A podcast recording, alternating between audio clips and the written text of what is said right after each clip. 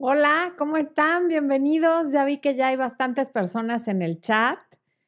Traen un relajo como de, esto deben de sentir los maestros cuando están dando clase y los alumnos están muy divertidos. Los regañan, pero en realidad quisieran estar echando relajo con los alumnos. Qué divertido está el chat. De veras, un día voy a dejar a Expo que les hable de lo que él quiera y yo me voy a meter a participar en el chat porque pues ya está animadísimo. ¿Cómo están? Feliz miércoles, feliz mitad de semana. Ya vi que otra vez Argentina muy presente. Hay gente de Colombia, de Uruguay, de Texas, de Minatitlán, Veracruz. Así que yo muy contenta de que nos acompañen cada miércoles. Si es el primer en vivo en el que están, bienvenidos. Si es la primera vez que están en este canal, también bienvenidos. Les quiero pedir, por favor, que las preguntas sean referentes al tema de hoy. Hoy no es preguntas y respuestas general. Hoy vamos a hablar de autoimagen, autoestima. Entonces, por favor, todas las preguntas les pido que sean referentes a ese tema. ¿Ok? Y Andrea Barra, también de Argentina. Iván Martínez, también de Texas. Ya van dos tejanos. Itzel Díaz, desde Durango. Por ahí anda Orlando, de Ciudad de México. Reina Pacheco, que está en el gym, pero viéndonos muy, muy bien, muy bien que fuiste al gym. Em, Mónica Martínez de Colombia también, Jesús Ruiz desde Washington, D.C., buenísimo. Em, Medellín, Colombia. Santiago Tanguistenco, Emma Garay, muy bien, no, bueno, Vainilla desde Costa Rica, Vainilla llegó temprano, ya la había leído arriba. Ah, no, Mariana Alvarado desde Yucatán y es su primer en vivo. ¡Bravo! María del Carmen Coronado Venegas. Eh, qué gusto. A ver, ¿de dónde? ¿De dónde? Ah, de Jalisco. Muy bien, muy bien. Yorami Sotelo de Cuba. Juliet de Buenos Aires. Bueno, qué cosas. Yolanda 7225. Esperando con emoción. Muy bien. Quiero darle la bienvenida, que no sé si esté presente. Si estás presente, Jan Vilches, bienvenida al área de miembros. Por favor, escribe algo para que sepamos que sí nos estás viendo y si no nos estás viendo, pues lo verás en repetición. Te mandamos muchos saludos, muchos besos y nos da gusto que estés aquí. Este en vivo lo van a entender mucho mejor quienes ya hayan tomado el curso de autoestima. Y espero que a quienes no lo hayan tomado, esto les anime a tomarlo porque ya sé que desde que lo subí les vengo diciendo que lo voy a bajar y que lo voy a vender y que no va a estar tan accesible como está en el área de miembros. Bueno, ahora sí es una realidad porque ya tenemos la plataforma en la que lo vamos a subir y no lo vamos a dejar todo septiembre y a partir de octubre, ¿verdad, Expo? Ya estamos en eh, es, En octubre, primera semana de octubre, ya no va a estar. Entonces, aprovechen. ¿Ok? De todos modos, en área de miembros hay 10 videos sobre éxito y el curso de autoestima consta de 33 videos, la verdad, de muy buen contenido. Para lo que les cuesta es, no hay proporción entre lo que se paga y lo que se recibe con ese curso. Y además están los programas en vivo que son exclusivos para miembros de preguntas y respuestas, donde son pocos miembros, por lo tanto, alcanzo a responder las preguntas de todos. Gabriela Rosales, que sí, ¿dónde entra el curso, mi amor? Yéndose a las listas de reproducción, ahora sí, ¿no? Ahí estoy poniendo el chat. Ahí en el chat te lo te está poniendo Expo el link. Ahí están las, están las listas de reproducción. Quienes no sean miembros, aunque traten de abrir el link, no lo van a poder abrir porque eso lo detecta YouTube y saben que pues YouTube sabe el, el que es miembro y el que no. ¿Ok? Ah, en la página principal de mi canal, en listas de reproducción, te vas al que diga curso de autoestima y al que diga éxito y transmisiones para miembros y esas tres listas de reproducción solamente están visibles para miembros, ¿ok? Saludos desde Perú, desde Ecuador, desde Argentina, Valeria Alvis. No, bueno, andamos como siempre muy... Pierina, mi querida Pierina, que aquí está, que dice que ya hizo el curso como cinco veces, que solo le faltó inyectárselo. Pero ¿qué tal estás de contenta, Pierina? Pierina, yo creo que está así de contenta, ¿no es? Pierina tomó paquete de coaching, leyó el libro, tomó el curso, fue a la conferencia de Miami. O sea, Pierina sí, y supongo que además toma otros cursos, lee otros libros y va a otras conferencias porque quiere estar bien, porque quiere aprender y porque quiere mejorar. Entonces, bueno, eh, Vamos a empezar con el tema de hoy. Espero que lo disfruten tanto como yo. Es uno de mis temas favoritos. Esposo, no sé qué onda con mi pantalla. Así ah, no, sí sé, sí sé, sí sé. École. Bueno. No, nada de que bueno, no es cierto. No corre mi. Ya, ya, ya, ya, ya. Es que no corría mi video y no me gusta cuando no me puedo ver en la pantalla porque luego veo que traigo un pelo parado para acá y así. Y entonces sí me gusta medio ver cómo, cómo estoy. Bueno, ahora sí vamos a empezar. ¿Qué es eso de la autoimagen? La autoestima se construye por dos elementos. El autoconcepto, que es lo que opinamos de nosotros mismos en cuanto a nuestra personalidad, nuestra capacidad, nuestros defectos, nuestras virtudes, lo que podemos y lo que no podemos. Y la autoimagen, y eso es lo que opinamos de nuestro físico. Podemos estar completamente equivocados en nuestra opinión, pero es la imagen que tenemos de nuestro físico. Hay gente bellísima que se ve a sí misma horrible y viceversa. Y esos dos componentes conforman la autoestima. Para efectos de, este en vivo y de este live y de toda la información que voy a dar, no voy a hablar de autoconcepto y de autoimagen. A todo le estoy llamando autoimagen aunque sabemos que en lo que todo esto resulta es en la autoestima, ¿ok?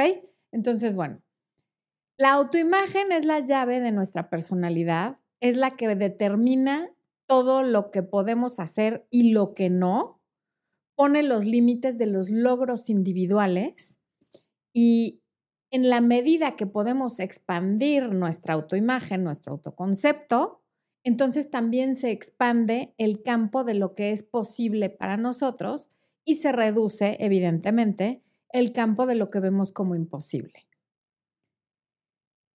El cerebro tiene un sistema que es maravilloso y es un mecanismo que es para alcanzar objetivos del que ya les he hablado en los videos de la dopamina y demás. Véanlos o tomen el curso de autoestima y este es una especie como de GPS que puede trabajar a nuestro favor o en nuestra contra, ya sea para el éxito o para el fracaso. Y esto, una vez más, depende de cómo nos vemos. Tú eres tu eterno acompañante. La opinión que tengas de ti mismo es, está contigo todo el día y eso te puede llevar hacia el mejor destino o hacia el peor. Porque todo lo que hagas va a ser coherente con lo, con lo que opines de ti misma o de ti mismo. Queriendo o no, todos, todos, todos, desarrollamos una autoimagen a través de la experiencia. No de lo que aprendimos y de lo que sabemos, sino de lo que experimentamos. O sea, no es el niño al que le enseñamos qué es el amor y le damos teoría, libros, videos, audios y demás, el que aprende a amar y el que se sabe amado. Es el niño que experimenta el amor, el que va a saber amar y el que va a saber recibir amor. Entonces, no, no tiene nada que ver con lo que sé, sino con lo que he experimentado.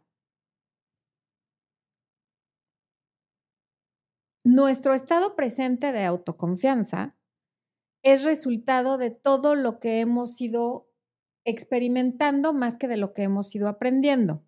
Entonces, ¿cómo cambio mi autoimagen? Bueno, como no podemos cambiar las experiencias pasadas, lo que te dijo tu mamá que te traumó, el papá que me abandonó, el tío que, te violó, el, em, el, novio que te pintó el cuerno, el, la tía que, con la que te encargaban y te golpeaba, o sea, todas estas experiencias que nos fueron haciendo quienes somos, que están en el pasado, ya no las podemos cambiar. ¿Cómo puedo yo cambiar a partir de hoy y hacia el futuro, cambiar la autoimagen? Como les acabo de decir que se hace a través de la experiencia, podemos crear experiencias sintéticas a través de las cuales empezamos a cambiar nuestra autoimagen. Está comprobado ya y se dice en todos lados y se muestran artículos, programas, películas y demás que el cerebro no distingue entre lo que es real y lo que nos estamos imaginando. Y si no me crees, ponte a imaginarte ahorita que le pasó algo malo a una persona que amas y vas a ver cómo empiezas a sudar frío, te da taquicardia, te empiezas a asustar y puedes hasta llorar. ¿Por qué? Porque tu cerebro no distingue que te lo estás imaginando de que realmente esté pasando. Pero de la misma manera que nos empezamos a imaginar el peor escenario cuando el novio no aparece en dos horas y piensas que está con otra, te cuesta el mismo trabajo imaginarte que eres una persona que merece todo el amor del mundo y que sea ese novio o novia o el que tú decidas o el que toque, te van a amar, querer, respetar, cuidar. O imaginarte, en lugar de que te van a correr del trabajo, que te van a dar un ascenso. En lugar de imaginarte que ya no vas a poder pagar tu tarjeta de crédito, imaginarte no solo que ya pagaste la tarjeta de crédito, sino que estás de viaje en el lugar al que siempre has querido ir. Este tipo de experiencias sintéticas, que por supuesto que nos podemos imaginar, pueden ir cambiando nuestra autoimagen. En lugar de estarme enfocando en lo que ya pasó y que me lastimó, puedo empezarme a enfocar en lo que quiero que pase y me haría muy feliz. Y el solo hecho de imaginártelo te va a traer una sonrisa a la boca. Como cuando escuchas una canción, como lo que les hablé en el, en el video de los anclajes PNL, que no le puedo poner link porque estamos en vivo, pero búsquenlo de cuando escuchas una canción de cuando te dieron tu primer beso, automáticamente te sale esta sonrisa de retraso mental que nos da de, porque te estás acordando de algo muy lindo con una canción. Lo mismo puedes hacer con la imaginación, con algo, aunque no haya pasado. Pero en todo caso, si te vas a poner a recordar, recuerda cosas positivas. Y los recuerdos negativos, sustitúyelos o por recuerdos positivos o por experiencias sintéticas que quieras que pasen. Sintéticas porque las estás inventando, no han ocurrido, pero pueden ocurrir.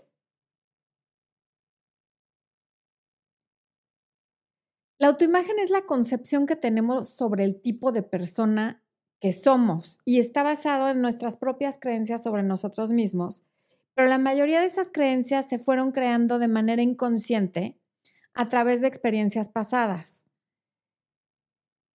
Sobre todo en la infancia temprana, por nuestros padres, nuestra familia, nuestros maestros, figuras de autoridad, gente a la que considerábamos que teníamos que respetar, de quienes estábamos aprendiendo. Entonces, si tuviste un maestro o varios que siempre te dijeron, eres muy inteligente, tú puedes, tú sabes, mira qué bien lo haces, eso es lo que te queda.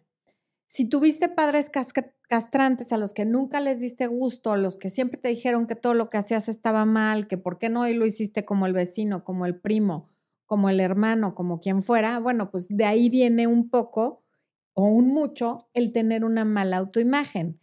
Sí es la concepción propia, pero esa concepción propia no la inventamos, viene de algún lugar.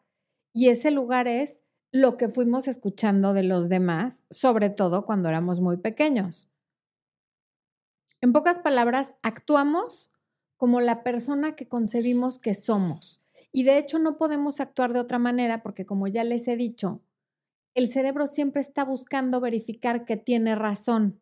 Entonces, si yo considero soy un perdedor, voy a hacer todo lo que esté en mis manos para comprobar que lo soy y entonces voy a llegar tarde a trabajar, me voy a enamorar de una persona que no quiere nada conmigo, no voy a cuidar mi coche hasta que ya no lo pueda ni usar y no voy a tener dinero para mandarlo a arreglar, en fin. Entonces, quise hablarles de esto, uno, porque para que aprovechen el curso de autoestima, que muy pronto, de verdad, ahora sí ya no va a estar acabando este mes, y dos, porque no es quién eres lo que te impide salir adelante y tener lo que quieres, es quien crees que no eres. Entonces, espero que con esto se abra un poquito la, la, concepción, hijo, qué calor es, de que pueden cambiar tanto su autoimagen como su autoestima y sobre todo para cambiar su vida. Para hacer esto es necesario conocer nuestras fortalezas, nuestras debilidades y ser honestos con nosotros mismos respecto a ambas. ¿En qué fallo y en qué no fallo? Em, porque es muy importante que no nos avergoncemos de ser quien somos. Al contrario, hay que estar orgulloso y sentirte en la posibilidad de crear y de ser exactamente quien eres. Y si de verdad no te gusta quién eres, porque tienes razón en que no te guste, pues cambiarlo. El mecanismo inconsciente, perdón, el mecanismo automático que tenemos todos, que es el inconsciente, es completamente impersonal y opera como una máquina a la que se le dan instrucciones y no las cuestiona, las sigue. Y tu pensamiento consciente es el operador de esa máquina. Entonces, a través del pensamiento consciente, podemos cambiar lo que tenemos en el inconsciente. Es como si fuera el botón que va a activar o desactivar esa máquina. Em, y como el inconsciente no tiene voluntad propia, siempre va a tratar de actuar de manera apropiada según el estímulo externo que haya. Entonces, si tú de niño o de niña veías que tu mamá, papá o quien sea que con quien andabas en el coche se enojaba en el tráfico porque le pitaban el claxon, es muy probable que tú cuando estás en el tráfico, si alguien te pita, te súper enojes y le contestes con una grosería. ¿Por qué? Porque es un mecanismo automático.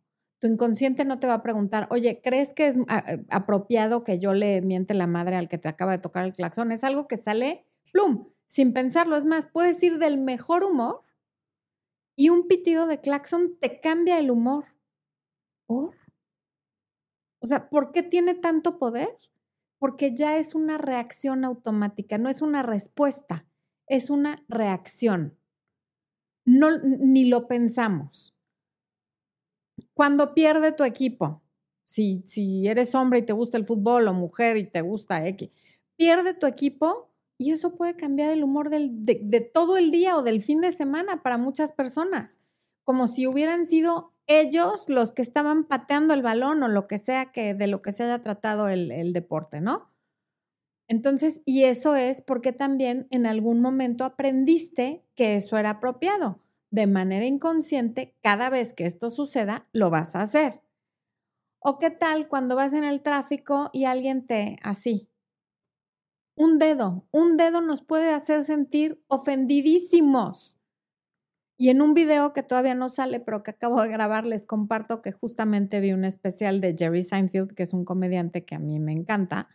Dice que es ilógico que nos enojemos de que nos hagan así, porque este dedo significa wow, lo máximo. Entonces te hacen así y estás a un dedo, este, de ser lo máximo, es completamente absurdo. Sin embargo, el significado que le damos nos puede cambiar el humor, si no es para todo el día, pues por lo menos por un rato. Y eso es muy grave, que no nos demos cuenta que está en nuestras manos no dejar el poder a otra persona o a las circunstancias que me rodean de mi felicidad. ¿Y por qué permito esto? ¿Por qué pasa esto? Por mi autoimagen, por mi autoconcepto, por mi autoestima, que no la tengo bien plantada como para decir, a ver, esto no tiene nada que ver conmigo, el Señor tuvo un mal día y por eso me está enseñando el dedo o por eso me está pitando el claxon, ¿no? Ay Dios. Bueno. Entonces, el inconsciente trabaja únicamente con la información de la que lo alimentamos en la forma de ideas, creencias, opiniones e interpretaciones. Y las opiniones tienen todo que ver en esto, ahorita lo vamos a ver. Como ya les dije, nuestro pensamiento consciente es el botón que opera esta máquina que es el inconsciente.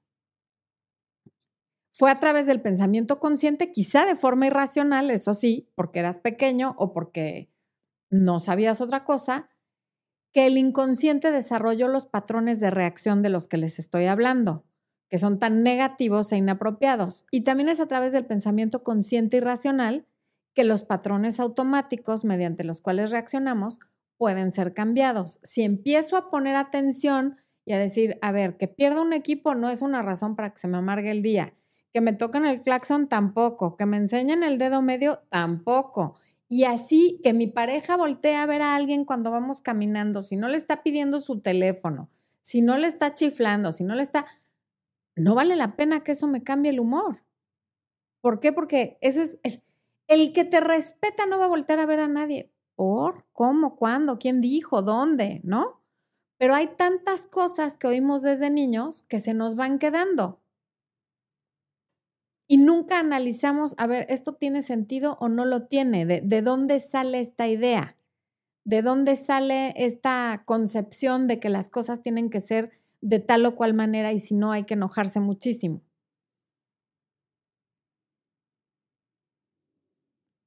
La vida es una serie de situaciones, respuestas y resultados. Hay una situación, a esa situación yo le doy una respuesta o una reacción determinada y eso va a dar un resultado. Y todo esto va reforzando la autoimagen que yo ya tenga. Ejemplo, situación.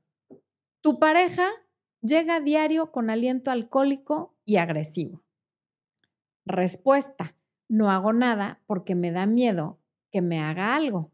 Resultado, un día las cosas se salen de control y de todos modos te hace algo, te puede golpear, puede llegar ya con otra mujer a la casa, o sea, pueden pasar una serie de cosas porque como tú estás permitiendo que así sea, ¿y qué pasa con esto? Que refuerzan tu autoimagen de que eso es lo único que mereces. Entonces, eh,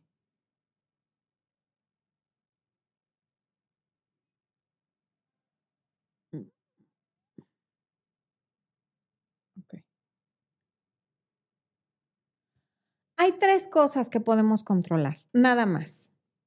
Podemos controlar nuestro pensamiento, las imágenes con las que juega nuestro cerebro y nuestras acciones.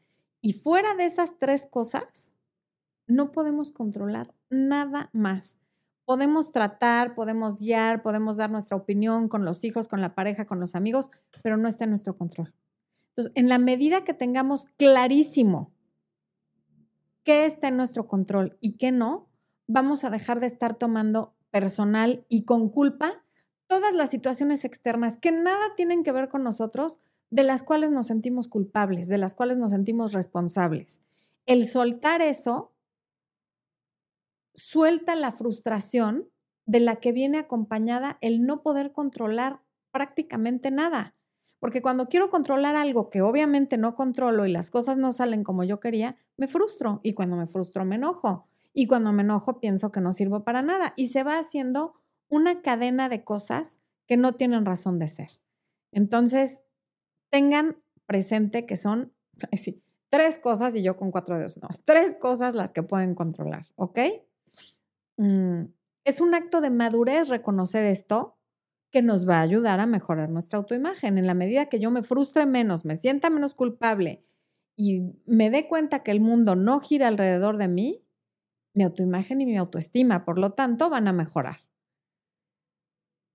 El hacernos completamente responsables de nuestra vida sin estar culpando a fuerzas externas o personas externas, nos saca del papel de víctimas y eso es maravilloso porque si no soy víctima, puedo cambiar las cosas, lo que se refiere a mí. Cuando me siento víctima, no están las cosas en, mi poder y no puedo cambiar nada. Entonces salgamos del papel de víctima.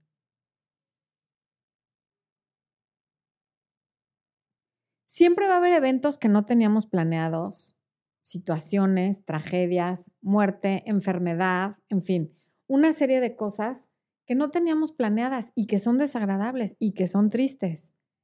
Pero ¿qué vamos a hacer con eso? Porque no todos los problemas se pueden resolver, hay problemas que se tienen que aceptar. Nada más, porque no tienen solución. Entonces, o por lo menos la solución no va a estar en nuestras manos.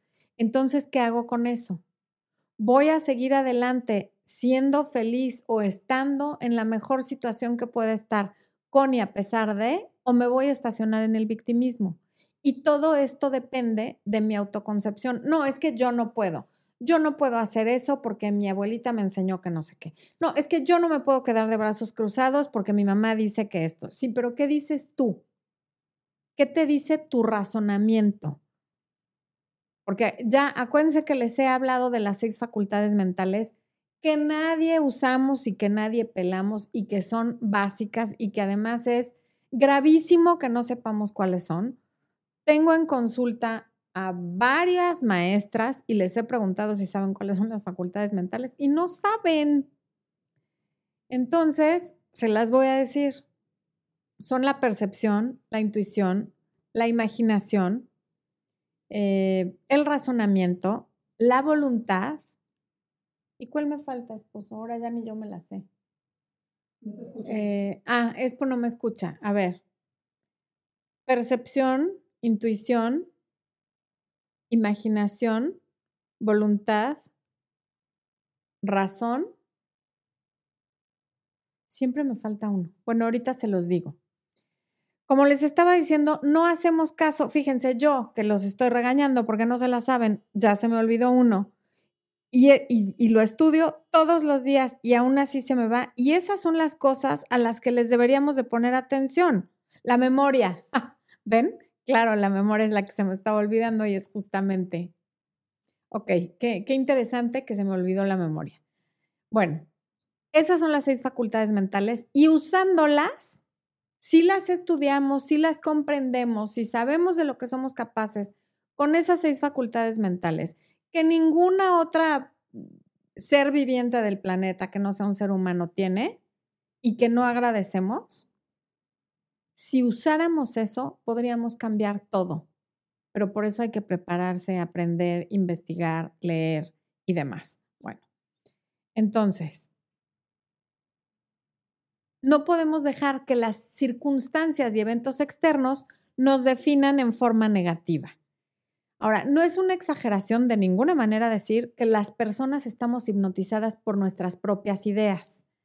Así como un hipnotista profesional, y seguramente les ha tocado ver alguna vez en la televisión, cuando hipnotizan a, por ejemplo, a un jugador de fútbol y le dicen, tu mano está atorada dentro de una cubeta y no puedes lanzar. Y el jugador de verdad está como tratando de sacar la mano de la cubeta y no puede lanzar. Bueno, de la misma manera, a los que no estamos hipnotizados, porque así estamos, nuestras propias ideas nos hipnotizan y nos convencen de cosas absolutamente inverosímiles. Entonces, em, ya perdí la idea por decirles lo del jugador de, americano.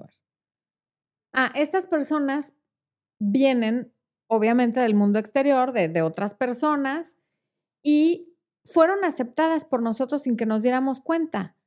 O son ideas que escuchamos una y otra y otra, o sea, a base de la repetición, se nos fue al inconsciente y lo convertimos en una verdad. Eh, y todo nuestro comportamiento y por lo tanto nuestros resultados son, son, son, van a estar de acuerdo a estas ideas que nos definen.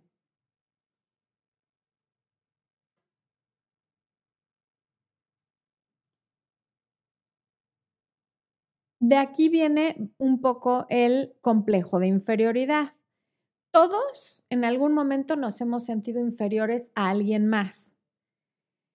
Y además todos, en algún punto, en algún área de la vida, somos inferiores en relación con cualquier persona porque esa persona a la que podemos considerar inferior intelectualmente o eh, espiritualmente o en la forma que sea, a lo mejor físicamente es superior a nosotros. Entonces, el complejo de inferioridad viene de eso, de que todos somos inferiores a alguien en uno u otro sentido. Pero cuando estamos conscientes de que esto no es una competencia y de que no debemos de medirnos conforme a los estándares de nadie más, excepto los propios, entonces no se convierte en un complejo de inferioridad. El complejo de, de inferioridad no es originado ni por los hechos ni por las experiencias, sino por las conclusiones y opiniones que sacamos de las experiencias. ¿Qué significado le estamos dando constantemente a las cosas y con base en qué? Ejemplo, vuelvo a lo de la pareja porque de eso es este canal. Tu pareja te fue infiel, eso es un hecho. Pero si tu interpretación y opinión es que tu pareja fue infiel porque tú estás fea, o porque si eres hombre es porque no ganas suficiente dinero, o por algo que tiene que ver contigo, esa es tu interpretación o tu opinión. Y los hechos y las opiniones casi nunca son lo mismo. El hecho es que te fueron infiel, sí, sin duda. Pero si además decides que es porque estás muy fea o porque eres inferior a la que es la amante o el amante, entonces te viene un complejo de inferioridad, porque te estás comparando con esa otra persona y estás asumiendo que tiene algo que ver contigo.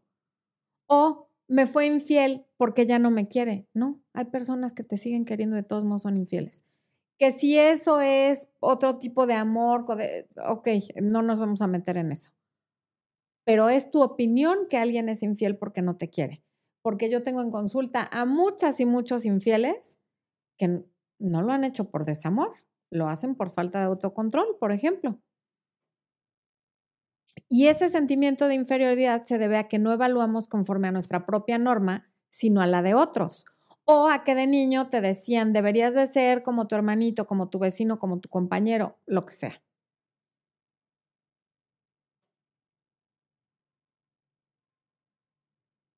Nos hemos dejado hipnotizar desde niños por la idea de que deberíamos de ser de tal o cual manera. O, ¿qué tal el ¿por qué no puedes ser un poquito más como los demás? Es que eres muy diferente, es que vístete más normal, es que haces esto más normal. ¿Qué quiere decir eso de normal? Benditas diferencias. Y bueno, del complejo de, de, inferioridad, para que no se dejen engañar, también sale el complejo de superioridad.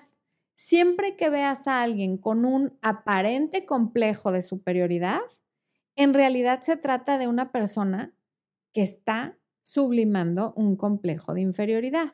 Es decir, me siento inferior y ¿cómo lo voy a tratar de, contrarrestar? Siendo superior, siendo mejor que tú, haciéndote sentir menos. Pero como ya les he hablado en varios videos sobre la ley universal de la polaridad, todos los opuestos son partes inseparables de una misma cosa. Por lo tanto, la superioridad y la inferioridad son lados diferentes de una misma moneda. El que tiene uno tiene el otro. Entonces, no, se dejen llevar por, por estos jefes, por ejemplo, que te hacen quedarte dos horas más tarde solo porque pueden. Esa persona se siente inferior. Y esa es su manera de sentirse superior, ejerciendo su mínimo poder sobre ti. O esas personas que están a la entrada de restaurantes o antros y dicen, tú sí pasas, tú no, tú sí, tú no son sus cinco minutos de poder. Se sienten inferiores. A ver, vamos rapidísimamente al chat. A ver qué están diciendo. ¿Eh? Ay, que está Miguel Mecinas, mi querido Mike, que vino a hablarnos de lo que quieren los hombres divorciados. ¿Quieren que vuelva a venir? Comenten. ¿Dónde anda? Gran tema que merece todo un programa. Así es, lindo. Un día, bien, tú, tú tienes una muy buena autoestima. Tienes que venir aquí a hablarnos de cómo forjaste tú la tuya. La autoestima. Luján Bocio, ayuda, me tengo confianza y soy segura de mí, pero cuando alguien me empieza a gustar, mucho me invaden dudas y miedos. Pienso que él va a desaparecer, trato de ignorarlos, pero ¿qué hago? ¿Por qué me pasa? Porque seguramente te ha pasado en el pasado y automáticamente crees que va a seguir pasando. Y lo malo es que como crees que va a seguir pasando, vas a hacer inconscientemente todo lo que está en tus manos para que así sea. Vas a buscar la manera de comprobar que tus opiniones son ciertas, porque eso es lo que hace el inconsciente. Como les acabo de decir, es como una máquina que no cuestiona las instrucciones y las sigue. La manera de cambiarlo es a través del pensamiento consciente. No Puede dejar de hablarme, sí, pero no tiene por qué hacerlo. Te cuesta el mismo trabajo imaginarte que sí te va a llamar y que todo está bien. Mm, Pierina dice que puedes tener una buena persona a tu lado y eres infiel porque el problema está en ti, efectivamente. Hay gente que no tiene llenadera, aunque el afectado siente que es por su culpa y no necesariamente lo es. Nunca lo es. Las acciones de, otra de una persona nunca son culpa de otra. Nunca.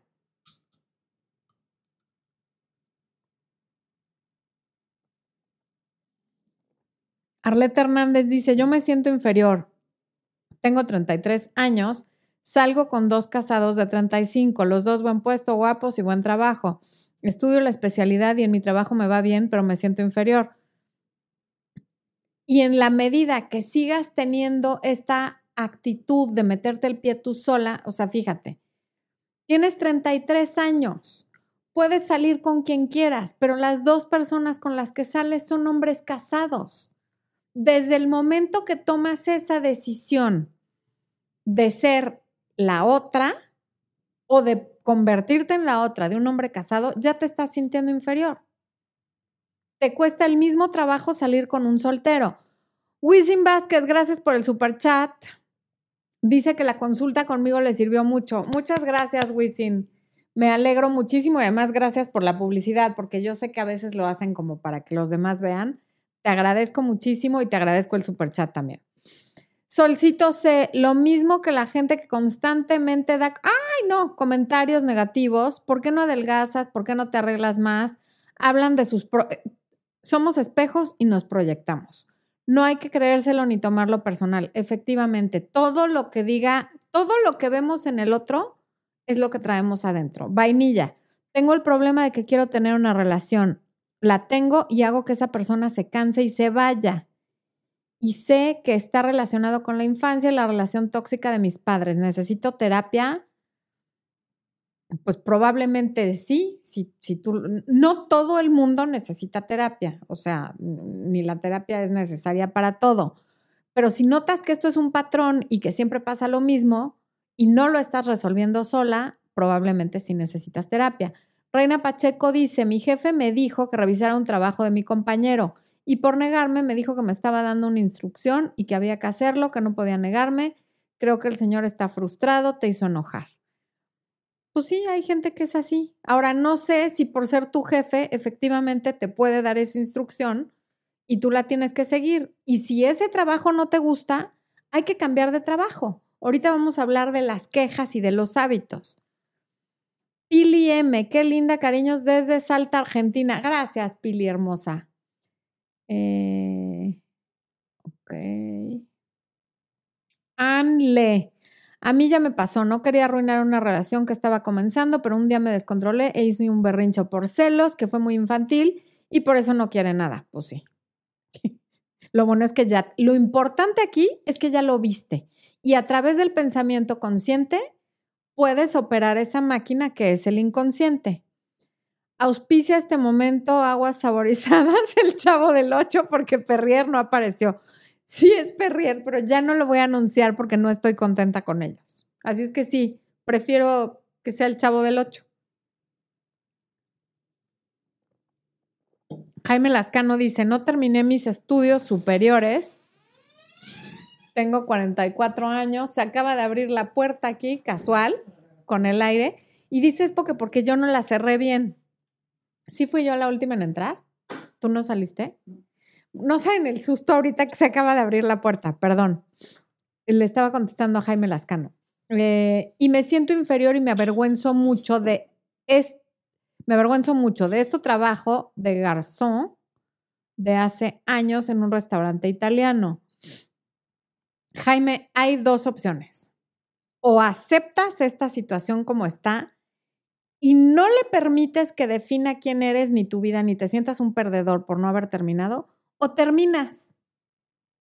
Pero las quejas y el avergonzarse y el sentirse menos no va a resolver nada.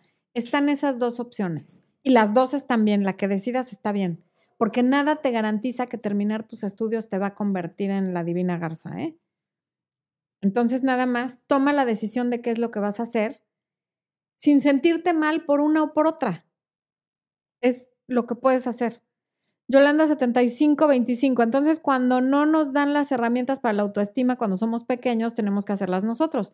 Sí, porque tú eres completa y absolutamente responsable de tu vida. De niña no podías hacer nada, no sabías ni qué era la autoestima, ni en qué consistía, ni nada. Y además, tus papás o las personas que te criaron hicieron lo que pudieron con las herramientas que tenían. No los estamos ni, ni juzgando, ni criticando, ni mucho menos cada quien actúa desde donde está y desde lo que es y desde lo que puede. Pero ahora que ya eres un adulto, está en ti mejorar las cosas o quedarte como estás. Pero como nunca estamos estáticos, el que no va para adelante está yendo para atrás. Las operaciones estéticas tienen que ver con la baja autoestima. Alejandra Chávez pregunta eso. no sé a qué te refieres, Alejandra. Eh, opera, fíjense, hay un libro que se llama, no está en español, caray, es buenísimo, que se llama Psycho-Cybernetics, es psicocibernética, y justamente habla de que las operaciones, las cirugías plásticas, sí cambian a la persona desde adentro, o sea, el cambiar tu apariencia sí te cambia. Entonces, pues sí, a lo mejor hay alguien que se opera algo porque no le gusta y se quiere ver mejor, pero no necesariamente quiere decir que tenga bajísima la autoestima, quiere decir que hay algo que no le gusta y que si se lo puede cambiar, se lo cambia. Hay personas que sí se operan todo y se siguen sintiendo muy mal porque hay un vacío muy grande adentro y sí es un problema fuerte de autoestima de la infancia y normalmente son a lo mejor mujeres que fueron abusadas, em, violadas, em, maltratadas, en fin. Pero no necesariamente que alguien se haga una operación estética quiere decir que esa persona tenga dañadísima la autoestima. Quiere decir que lo puede hacer y que lo decide hacer con y a pesar de que la van a criticar y van a decir te operaste esto y lo otro, porque también se necesita tener una autoestima sana para lidiar con los comentarios que van a venir después de hacerte una operación estética. Entonces, todo tiene su, su, su lado ya estoy como el chavo del 8 por culpa de Javi. Ana Delgado, nunca me va bien, es como si me rechazara todo el mundo, porque te estás rechazando tú. Como tú te estás rechazando, entonces te rechazan los demás. Joana Pérez, tengo 34 años y me siento sola. Mi marido me engaña y no sé qué hacer, mi autoestima está por el suelo y ni siquiera terminé mi estudio. Me llamo Joana, saludos desde Guajira. tienes que hacer algo al respecto, Joana. O sea, quejarte no lo va a resolver. O puedes tomar la decisión de terminar tus estudios, implique eso lo que implique, porque sí, decir terminar tus estudios es sencillo, pero no es fácil. La gente confunde lo sencillo con lo fácil. Nadie dijo que sería fácil, pero ¿qué prefieres? También te puedes separar de ese hombre que es infiel. Es sencillo, pero no fácil. Pero tampoco es fácil estar con alguien que, constantemente te está engañando. Entonces, decide qué vas a hacer. Vanede, un saludo desde La Coruña. Me encantan tus videos. Realmente alguno me ha funcionado. Muchas gracias, Vane. Eh, Gaby, ay Dios, Gaby Montaño, aplico el contacto cero y vuelve, luego, no, no estamos en contacto cero ahorita, Gaby, perdón. Silvia Hurtado, tengo una buena relación, es un buen hombre, pero siento que de buscarle el pero, por ejemplo, que no es muy romántico. ¿Cómo saber si es una queja justa o si estoy buscando validación? Es que el quejarte de que un hombre no sea muy romántico no es una queja justa porque ese es quien él es. O lo tomas o lo dejas. Pero pretender que él cambie para darte gusto a ti no está bien. Es como si él cambiara, quisiera que tú cambies para darle gusto a él.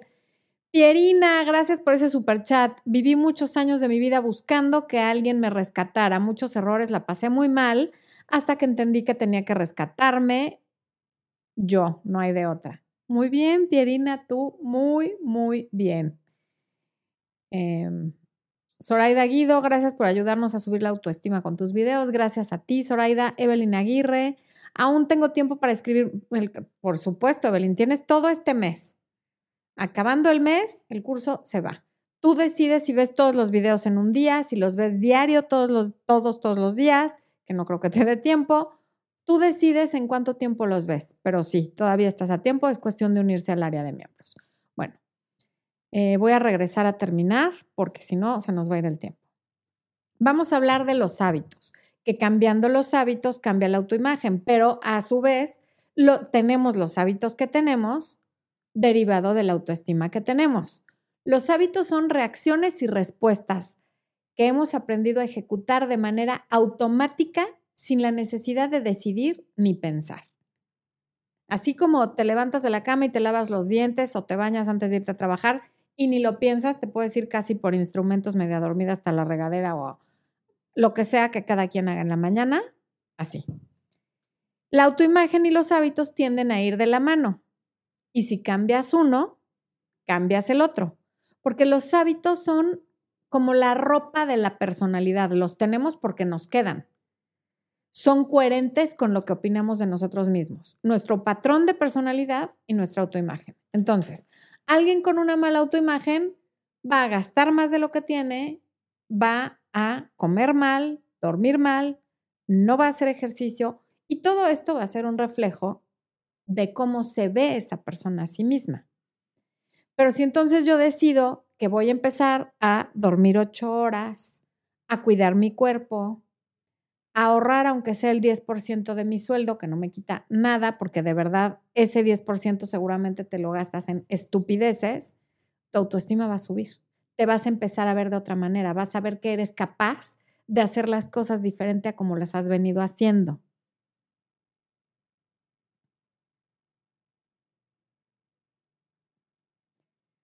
Cuando consciente y deliberadamente cambiamos nuestros hábitos, que son autodestructivos muchas veces, y los cambiamos por hábitos más positivos, la autoimagen tiende a crecer y se tiene que adaptar a esa nueva persona que tú eres.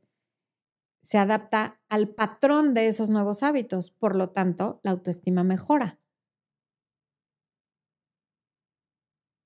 Cuando tú cambias tu patrón de comportamiento y lo actúas deliberadamente, repetidamente, una y otra vez, y lo tienes que hacer pensando de manera consciente, em, se va a convertir en automático.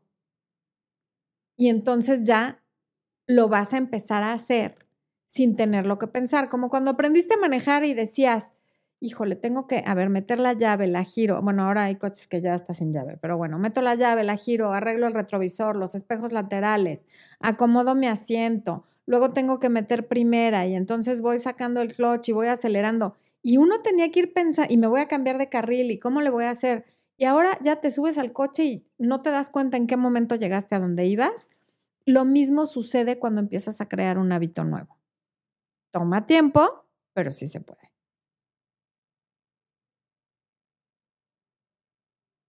Cambiando tus respuestas a las circunstancias de la vida, cambias tu vida. Y asumir responsabilidad sobre nuestras decisiones y nuestros resultados también nos cambia la vida. Porque me parece que es como un mal de nuestros tiempos el pensar que por el solo hecho de existir la vida nos debe algo y que, tenemos el derecho a todo solo porque existimos sin nosotros hacer nada. No, Sí tenemos el derecho, claro, a la felicidad todos, pero gánatela, ¿no? Búscale, haz algo para que llegue. Si nada más te dejas llevar por para donde va la corriente, pues no. Y no hay a quién culpar más que a nosotros mismos. Tenemos que dejar de culpar a la gente, al entorno, al pasado, a las circunstancias, porque todo eso es una pérdida de tiempo. Al final, si estás gorda, tú te comiste la comida chatarra. Si estás con una pareja que no te respeta, fuiste tú quien no supiste poner límites. Si no te gusta tu jefe, como el ejemplo que acabamos de ver, pues tú fuiste quien aceptó ese trabajo y tú fuiste quien se quedó en ese trabajo y tú fuiste quien abandonó su sueño y tú fuiste quien se embarazó. Entonces, por ejemplo, eso de que los hijos nos deben porque nos estamos sacrificando por ellos, de ninguna manera, los hijos no nos deben nada. Nosotros decidimos tener a los hijos y no hay, no hay sacrificios, hay decisiones. Dejemos esta cultura latina del sacrificio y de, y de la culpa y de este es el valle de las lágrimas y aquí venimos a sufrir porque vamos a ser felices después en el paraíso y tú cargas con tu propia cruz. Y cuánta cosa vamos oyendo, por favor, no, vámonos deshaciendo de eso. A eso me refería con todas estas frases que oímos tantas veces que las convertimos en verdad, pero no lo son. repetir algo 100 veces no lo vuelve verdad. Conscientemente y racionalmente utiliza tu razonamiento para decir, esta frase que decía mi abuela es absurda. No la voy a tomar como verdad ni la voy a usar para regir mi vida. Bueno, la queja. Esa es otra cosa que daña muchísimo nuestra autoimagen, perdón. Cuando nos quejamos de algo, fíjense, siempre que nos quejamos de algo es porque sabemos que existe algo mejor que eso de lo que nos estamos quejando y sabemos que lo podríamos cambiar, ¿no? El jefe, el trabajo, el marido, la mascota que ladra, en fin. Si no pensáramos que existe algo mejor, no nos quejaríamos. ¿Para qué? No habría un parámetro y entonces pues, las cosas existen y son. Quejarse es una reacción automática a una situación y el hacerlo no nos va a generar un resultado mejor al que tenemos. Y les decía que solo nos quejamos de aquello que sabemos que podemos cambiar o que existe algo mejor. Yo nunca he oído a alguien quejarse de la luna, por ejemplo. Nadie dice, ay, maldita luna, tu luz no me permitió dormir en la noche. La luna existe y es, y nadie se queja de ella porque no hay nada que hacer al respecto. Tampoco he escuchado a alguien que cuando está lavando los platos se le cae uno y se le rompe, diga, maldita gravedad, lo tiraste al piso. O cuando se cae un avión, nadie dice, la gravedad es una desgraciada, se murieron tantos pasajeros. No, porque la gravedad existe y no podemos hacer absolutamente nada al respecto, ahí está. Pero si nos quejamos del tráfico, del perro, del marido, del trabajo, de los precios, de que no gano suficiente dinero, de que estoy muy gorda, de que, porque son cosas que sí podríamos cambiar. Y normalmente nos quejamos con la persona equivocada. Si se fijan, la gente va al trabajo a quejarse de su familia y llega con su familia a quejarse del trabajo.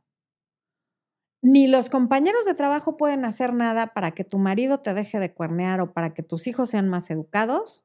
Y tu marido y tus hijos no pueden hacer nada para que tu jefe te deje de maltratar. ¿Por qué hacemos eso? Pues porque es mucho más cómodo. No hay riesgo alguno en hacer eso, o por lo menos eso creemos. El riesgo es que nos la vamos creyendo, hartamos a los demás y además cada día nos sentimos más inútiles. En lugar de decir, no me gusta tal cosa de mi pareja, lo voy a hablar con mi pareja. Y si se enoja, se enojó, pero es la persona adecuada para hablar de mi inconformidad. Pero no queremos tomar el riesgo. Si no me gusta mi trabajo, lo hablo con mi jefe. Y si mi jefe por eso me corre, pues ese es el riesgo que yo tenía que correr y segurísimamente voy a encontrar otro trabajo pero no quiero correr ese riesgo, no quiero que me cueste tiempo, no quiero que me cueste dinero, no lo quiero sufrir. Nos entran los tres miedos de los que hablamos en el en vivo de hace dos semanas. El miedo a la pérdida, miedo al proceso y miedo al resultado. El miedo a la pérdida es voy a perder mi trabajo y qué voy a hacer. Miedo al proceso de tengo que empezar a enviar currículums, a presentarme a entrevistas, a exponerme al rechazo y el resultado es ¿Qué tal que me cambio de trabajo y está peor que este? Y si no enfrentamos esos tres miedos, nos vamos a quedar como estamos, lo cual se vale, pero entonces no te quejes. Acepta la situación como está y deja de quejarte.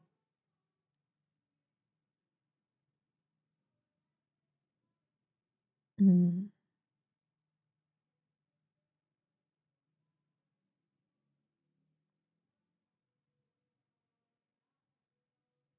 Cuando empezamos a tomar decisiones, por incómodas y riesgosas que nos parezcan, para cambiar lo que no nos gusta, también mejoramos nuestra autoimagen. Nos damos cuenta que somos capaces de mucho más de lo que pensamos.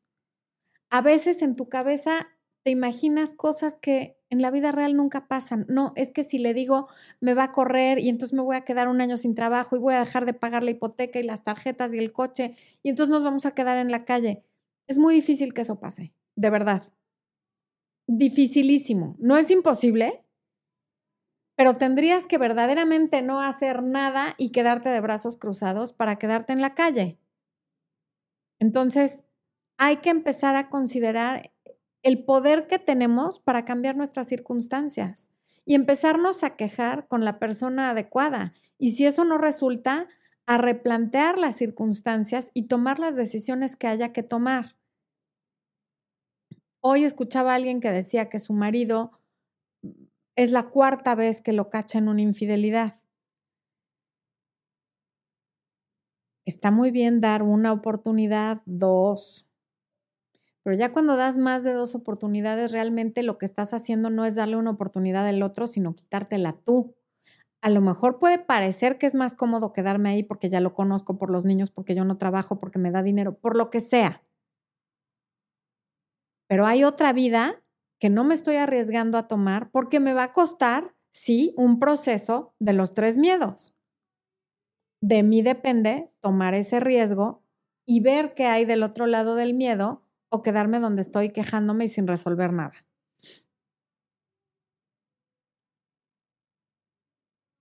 Tomar la responsabilidad tanto por el riesgo que implica un cambio como por lo que sí podemos cambiar, va a mejorar la manera en la que nos vemos. Se los digo esto sí por experiencia. Te hace darte cuenta de que no eres una víctima y de que de ti depende que tu vida mejore. Y también de ti depende que empeore, porque eh, ya les dije, nada está estático, lo que no está avanzando se está yendo para atrás. Y como les dije hace un momento, es sencillo pero no es fácil, porque la respuesta de todo el mundo, tanto en videos como cuando estoy en coaching, es, bueno, pero es que eso no es fácil, ¿no? No, no, nadie dijo que fuera fácil, es sencillo. Sabes exactamente qué es lo que tienes que hacer. Hacerlo, no, no es fácil. Y ni hablar. Pero es fácil quedarte como estás, en esa postura de no soy capaz de nada, no merezco nada, no, no, estoy en este trabajo que no me gusta, estoy con esta pareja que no me valora, así te ves a ti misma. Cambia tus hábitos, deja de quejarte, hazte responsable por tu vida y por tus circunstancias, tanto de lo bueno como de lo malo, y vas a ver que las cosas cambian. A través de tu razonamiento, de tu voluntad, de tu imaginación, de tu percepción de cómo te ves a ti misma o a ti mismo y de tu intuición, y también de tu memoria, porque después les voy a enseñar cómo usar la memoria pasada y la memoria futura. Puedes cambiar todo esto. Usa tus facultades mentales. Nos preocupamos muchísimo cuando podemos dinero, dinero que se puede reponer, y no le damos valor alguno a las cosas con las que nacimos y que no hicimos nada para merecerlas. Entonces, no te quedes con lo que yo te diga. Busca información sobre estos conceptos que en una hora es muy difícil que te los diga, ¿no? Voy a, estoy trabajando en una conferencia sobre, sobre las facultades mentales, las, las, la vamos a subir a, va a ser una conferencia virtual que después también voy a dar en, en persona para quienes la puedan tomar, pero bueno, pero no se atengan a lo que diga yo, investiguen, sean curiosos dense cuenta que está en, la medida que voy estudiando, conociendo y teniendo información de por qué mi cerebro funciona como funciona, por qué hago lo que hago, de dónde me viene esto, de dónde me viene lo otro, cómo influyó mi mamá, cómo influyó mi papá y cómo lo puedo cambiar, tu vida va a ser otra, completamente diferente. Vas a llegar a situaciones que jamás en tu vida imaginaste posibles. Y una vez más, se los decimos, tanto el ESPO, ¿estás en tu ESPOCAM o no? El ESPO les puede hacer seña desde el ESPOCAM de que no miento. Voy a ver rápidamente el chat. Mm. Hay que hablar una hora entera, requiere de muchísima preparación, eres una genia. Mi Javi, gracias. María, ah, Minerva Olga García. ¿Y cómo podemos actuar los receptores de víctima toda la vida se queja y ve lo negativo. No escuches. Dile, oye, yo no soy un bote de basura. ¿Quién te dijo que puedes venir aquí a quejarte conmigo? Resuélvelo. Ligia Portillo, saludos desde Nueva York. Me encanta tu canal. Eres incomparable. Muchas gracias. He visto tus videos sin poder parar desde hace dos semanas. Muy bien. Muchas gracias, Ligia. Eh, Solcito C, es muy cierto. Yo cambié mi hábito de fumar con ejercicios cognitivo-conductuales fumaba 60 cigarros por día. Si hiciste eso, puedes hacer lo que quieras. Laura Hernández, tuve un ex que causó bastante maltrato psicológico y físico. Acabo de terminar una relación donde daba mucho y él no. Me dejó, siempre doy con estos hombres. Sé que es por mi autoestima, me ayudas mucho. Muchas gracias, Laura. Misu Widow. Disfruto de vestirme bien y me siento bien, sin embargo, eso intimida a mujeres en mi entorno y sin razón. Soy feliz, más decidida, pues era indecisa y ahora tengo confianza, pero ellas me envidian. Eso es problema de ellas y no está dentro de las tres cosas que tú puedes controlar. Milagro que dices que eres de las coaches que dice busquen alternativas más allá de tu opinión, eso es de sabios, que vean. ¿eh? Este, Susan Abigail, ¿cómo puede superarse de un psicópata? Eso sí, con terapia. Con las personas que he salido, dice Dana Cepeda, ah, hacen comentarios como de baja autoestima, sean mayores o menores. ¿Por qué pasa esto desde Bogotá? No entiendo si comentarios sobre ti o comentarios sobre ellos. Mi problema, dice Sandy, es el no quererme emocionalmente. Me preocupo por lo que dice la gente cuando hablo o pido un permiso con mi padre. Me llega a alzar la voz y tal vez por ello no hablo serio con un hombre. Puede ser, Sandy. Me gustaría saber cuántos años tienes. Gabriela Reyes, súper contribución a mi vida, muchas gracias. Gracias a ustedes que también son una súper contribución a mi vida. Mi Marito García, aquí está. La meditación me ha ayudado mucho a mejorar mi autoestima. Bien, Mario, esa es una gran herramienta también. Anita Ortega, bonita noche para ti también. Em, como si quisieran que le subas la autoestima, no es tu responsabilidad. Acabo de hablar de que cada uno somos responsables de nuestra propia autoestima y de nuestra propia vida. Y sobre todo, si no es tu pareja, ni te metas ahí, porque no vas a quedar bien nunca. Eh, hacía, hace dos días vi ah, tus videos por primera vez, me encantaron, soy tu nueva fan, me han ayudado demasiado, saludos desde Aguascalientes, un abrazo hasta allá. Evelyn Malo, gracias por tus consejos, salí de una relación que tenía mi autoestima baja, tus consejos me ayudaron mucho. Último comentario, Ingrid Samantha Hernández García, ¿cuánto cuesta unirse al club de miembros? Me encantan tus videos. En cada país el costo es diferente, en México, por ejemplo, cuesta 49 pesos mensuales, en Estados Unidos cuesta 5 dólares y es el país más caro, Estados Unidos con 5 dólares. Hay membresías más caras, más baratas. Yo mis membresías las voy a dejar siempre así, en, el monto más bajo que permite YouTube. Y esto fue todo por hoy. Espero que quienes no se hayan animado a tomar el curso de autoestima lo tomen ya Muchas, muchas gracias por acompañarnos. Espo y yo estamos muy contentos de haberlos tenido aquí. Les mando un beso gigante, que acaben muy bien su semana. Viernes y domingo hay video. Por cierto, muchas gracias por la aceptación que han tenido los dos últimos videos.